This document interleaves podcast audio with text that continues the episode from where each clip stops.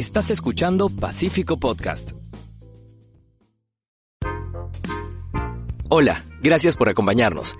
Mi nombre es Oscar y te recomiendo no perderte este episodio de Pacífico Podcast, porque junto con nuestra psicóloga y psicoterapeuta, María Chelín Vera, conoceremos cómo acompañar y ayudar a nuestros hijos en su vuelta al cole.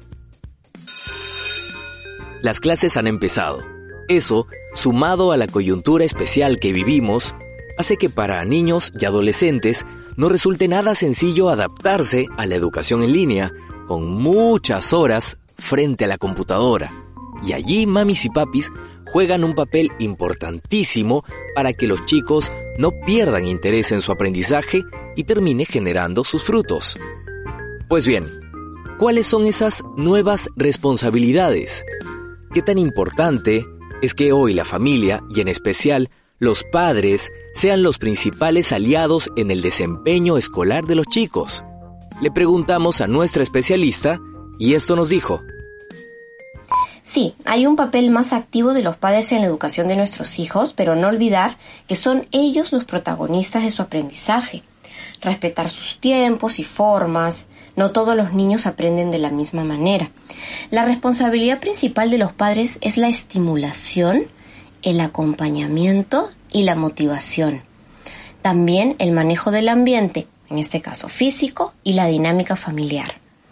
No asumir el rol de profesores porque no lo somos. Nuestro rol es de padres. Mantener contacto cercano entre los profesores, nuestros hijos y nosotros para saber cómo está avanzando nuestro hijo. Precisamente, ese avanzar puede ser muy distinto porque una cosa es seguir las clases de modo presencial y otra es llevarlas de modo remoto. Por poner un ejemplo, a mis sobrinos, que eran unos capos en su salón, hoy les cuesta un montón seguir las lecciones y cumplir con las tareas desde la computadora. Por eso, me gustaría que nuestra especialista nos diga qué pueden hacer los padres ante esta nueva forma de aprender. Bueno, los padres debemos respetar los periodos de adaptación de nuestros hijos y respetar también y acompañar las emociones que surgen en el, en el camino. Los altibajos son naturales en todas las personas, incluidos nuestros hijos. Hay que rebajar en la medida de lo posible las exigencias académicas en época de crisis y acompañar desde el afecto y la cercanía. Ahora, es verdad que puede ser muy complicado para el niño mantener la atención con tantas distracciones en casa.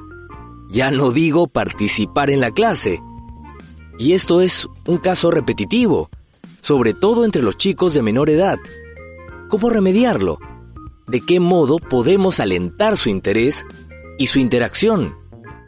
Primero tenemos que crear un ambiente propicio, minimizando las distracciones y ruidos, ventilado e iluminado, y garantizar una dinámica familiar armónica. Proporcionar pausas, porque el cerebro del niño pequeño es diferente y su atención no es sostenida. Tiene que haber acompañamiento físico o al menos supervisión. Reforzar con palabras positivas sus esfuerzos y nuevamente bajar las exigencias académicas. Una desventaja de las clases en línea es la falta de oportunidades de socialización que tiene el niño. ¿Cuál es la recomendación de nuestra especialista para poder superarlo? Bueno, creando la oportunidad de socialización nosotros mismos para nuestros hijos con dos cosas muy importantes. Primero, salidas al aire libre, con encuentros seguros de sus pares o amigos. Y segundo, procurar mantenerlos social y emocionalmente cercanos a sus amigos y familiares con llamadas o videollamadas. En este escenario también aparece un temor frecuente, y es que, por los cambios y limitaciones de la educación remota, el niño se atrase y no termine explotando y desarrollando todo su potencial. ¿Qué tan justificado es este temor? A ver, el aprendizaje no solo está en los libros. Los niños aprenden principalmente mediante la experiencia directa y el juego. Bajar la presión que les hemos impuesto a nuestros hijos. El aprendizaje que se da en el colegio y en la casa no es el mismo. Ahora, el temor a que nuestro hijo se atrase será minimizado en la medida que le demos todo lo que ellos necesitan para que puedan sentirse cómodos y seguros estudiando desde casa. Esto es un ambiente adecuado físicamente y una dinámica familiar estable.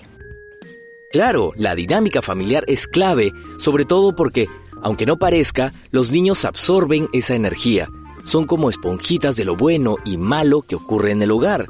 Por eso es importante ser muy pacientes. Recordemos que ayudarlos y supervisar sus clases exige dedicación. Por eso tampoco es fácil para los padres que deben balancear estas nuevas responsabilidades con el trabajo y las tareas diarias de casa. Pero todo se soluciona y nuestra especialista nos dice cómo. Vamos a ayudarnos de la comunicación y organización. Los padres deben coordinar turnos o distribuirse tareas. Los padres solteros necesitan pedir ayuda. El balance mental se logra comiendo bien, descansando bien, encontrando el tiempo para hacer actividades recreativas que nos gusten. Perfecto, ya lo sabes. Con diálogo y organización, nada es imposible. La educación de nuestros hijos depende hoy más que nunca de lo que hagamos o dejemos de hacer. Atentos a los consejos de nuestra especialista para facilitarte esta labor. Y sigue nuestro programa en Spotify, Evox y Apple Podcast. Nos encuentras como Pacífico Podcast. Gracias por escucharnos y recuerda, no estás solo. Hasta la próxima.